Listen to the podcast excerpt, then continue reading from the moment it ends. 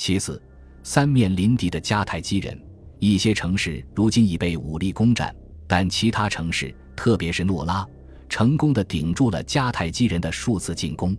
李维认为原因在于汉尼拔的军队一旦不住在野外的帐篷内，而是驻扎于环境舒适的卡普亚城内时，他们就会立刻变得软弱无力，纪律涣散起来。对于这一令人困惑的情况，更为可信的解释是，汉尼拔因急于把卡普亚争取到自己这边来，不惜免除了后者在军队供应上的一切义务，致使其在新兵征募方面遇到严重问题。此外，那些应征入伍的人员既无经验，也不像汉尼拔心爱的非洲、西班牙和凯尔特核心部队那样骁勇善战。汉尼拔之弟哈斯德鲁巴奉命离开西班牙大本营，并率军前往意大利，但他于公元前216年被由格奈乌斯和普布利乌斯·西比阿兄弟共同指挥的罗马军队在西贝卢斯河的西贝拉打得大败。此事使得迦太基军队兵力不足的状况进一步恶化了。现在，汉尼拔被迫通过他的弟弟马哥，此人于当年早些时候被派往北非。向迦太基元老院求援，一来到迦太基元老院，马哥就做了件引人注目的事，他将数以千计的从在坎尼会战中阵亡的罗马骑兵那里得来的金戒指倒在地板上。随后，他理所当然地以乐观的态度描述了前两年所发生的战事。而后，他要求用生力军供应物资和金钱支援他们，并以此结束了自己的演说。他的发言收到了预期的效果，绝大多数听众以欢呼作为回应。可以肯定的是，一位巴卡家族的支持者忍不住尖刻地讥笑着他们的老对头汉诺。他以嘲讽的语调大声喊道：“在迦太基的元老院上，有一位罗马元老在指手画脚。”然而，极富政治经验的汉诺并没有被吓得默不作声。在一次慎重但刻薄的回击中。他质疑汉尼拔的伟大胜利是建立在极为脆弱的基础上的。然而，即便如此，你们在高兴些什么呢？我们歼灭了敌军，给我们派援兵来。如果你们被击败了，是不是还会提出更多的要求？我们攻占了敌军的两座军营，当然是两座满是战利品和供应物资的军营，给我们送谷物和军费来。如果遭到洗劫，军营遭攻占的是你们。那你们是不是还会提出更多的要求？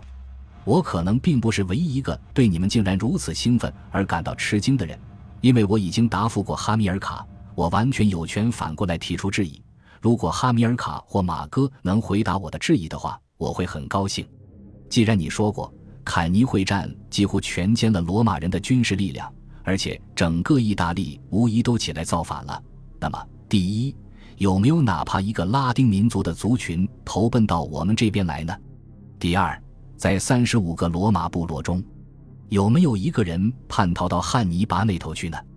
马哥对这两个问题均给予否定的回答。于是汉诺继续问道：“那就是说，还有太多太多的敌人在等着我们？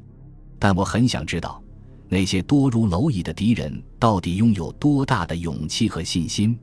汉诺仍未停止他那措辞激烈的盘问，他接着问道：“如今罗马人是否会提出议和？”马哥明确予以否认。汉诺反击道：“很明显，战争距胜利还很遥远。然而，尽管他的发言掷地有声，但元老院还是投票决定向汉尼拔送去一支由四千名努米底亚人和四十头战象组成的队伍，外加五百塔兰特白银。”西西里岛的局势如今开始变得有利起来。在叙拉古，罗马人的忠实盟友希洛死去，他那十多岁的孙子希洛尼穆斯于公元前二百一十五年继位。这位迦太基人提供了一次机会，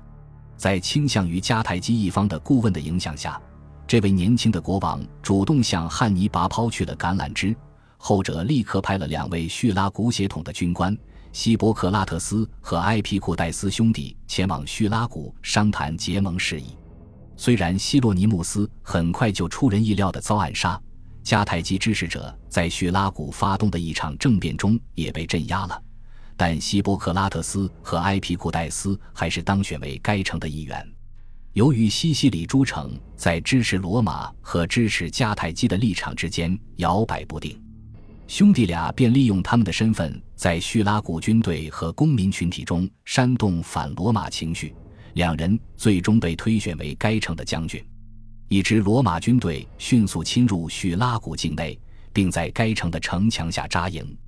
罗马将军马塞勒斯旋即要求叙拉古人立刻交出这对兄弟。接回支持罗马的流亡政客，并恢复之前支持罗马的政府。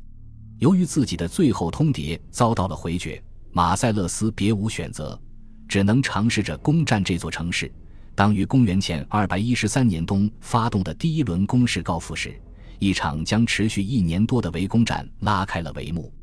当众多西西里城市已于公元前213年起来反抗罗马人。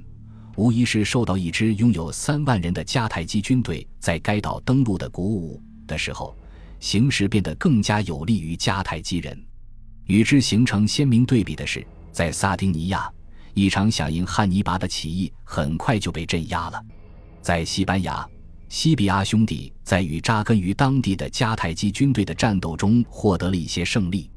他们首先在公元前216年的西贝拉战役中重创了哈斯德鲁巴的军队，从而成功的阻止了后者离开伊比利亚半岛前去支援他哥哥汉尼拔的企图。尽管马哥率领援军赶到，但迦太基人在接下来的三年时间里接连吃到败仗，直到公元前212年，西比阿兄弟一直将三支迦太基军队牢牢牵制在西班牙的土地上。尽管迦太基人在萨丁尼亚和西班牙受挫，但此时援助还是从意想不到的方向来了。公元前二百一十五年春，一个由马其顿的腓力派出的使团在布鲁提乌姆登陆，他们前往坎帕尼亚会见汉尼拔，并达成了一份协议。波利比乌斯宣称复制了这份文件。该协议的一份副本，据说在一艘载着马其顿和迦太基官员东返的船被罗马人俘获的时候，落到了罗马人手里。协议中关于双方有义务保护彼此免受各自敌人的侵害的条款，显然可以理解为马其顿将协助迦太基与罗马作战，直到赢得最终的胜利。然而，我们也可以从协议内容中明确看出。汉尼拔非常希望限制腓力对这场战争的干预。总的来说，他想把马其顿势力排斥在意大利之外。全面胜利一旦实现，迦太基与罗马签订的和平协议同样适用于马其顿。腓力还将获得罗马在伊利里亚的财产。似乎已被汉尼拔身边的祭司由迦太基文译为希腊文的条约正文。与在近东地区已存在了一千年的外交辞令和外交习惯有着明显的联系，这证明迦太基的黎凡特原文化在国家事务管理方面仍有着巨大的影响力。赋予正文后的是一份作为这份协议的天界见证者的迦太基天神名单，他们被分为三组，这些神被希腊神系中相应地位的神代替，因而其身份存在着很大争议，但今人普遍认为。天神的第一等级由巴尔哈蒙、塔尼特和雷瑟夫组成，第二等级的神为阿什塔特、麦勒卡特和艾斯蒙，接下来是巴尔萨芬、哈达德和巴尔马拉格组成的第三等级。就这份天神名单的排序而言，特别有意思的是，名单中罗列的是迦太基城的守护神，而非巴卡家族的守护神。当与腓力这位最具实力的希腊王国国王谈判时，就连被誉为一位伟大统帅的汉尼拔都显得不够格。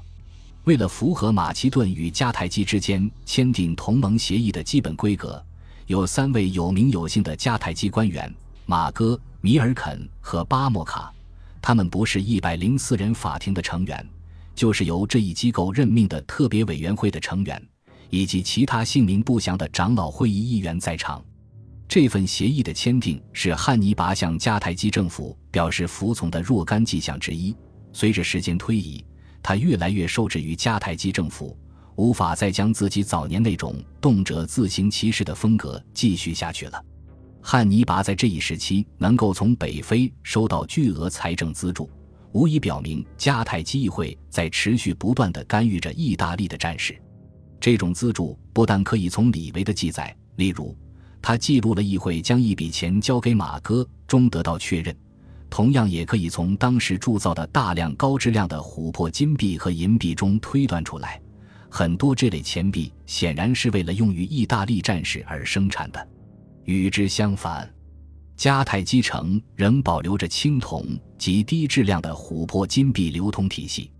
令人惊讶的是，直到在意大利的最后一年，汉尼拔似乎都没有自行生产过一枚钱币，这意味着他是依靠战利品。胜利后，付清军饷的承诺，以及通过海路从迦太基运来的钱币来满足士卒们的物质要求的，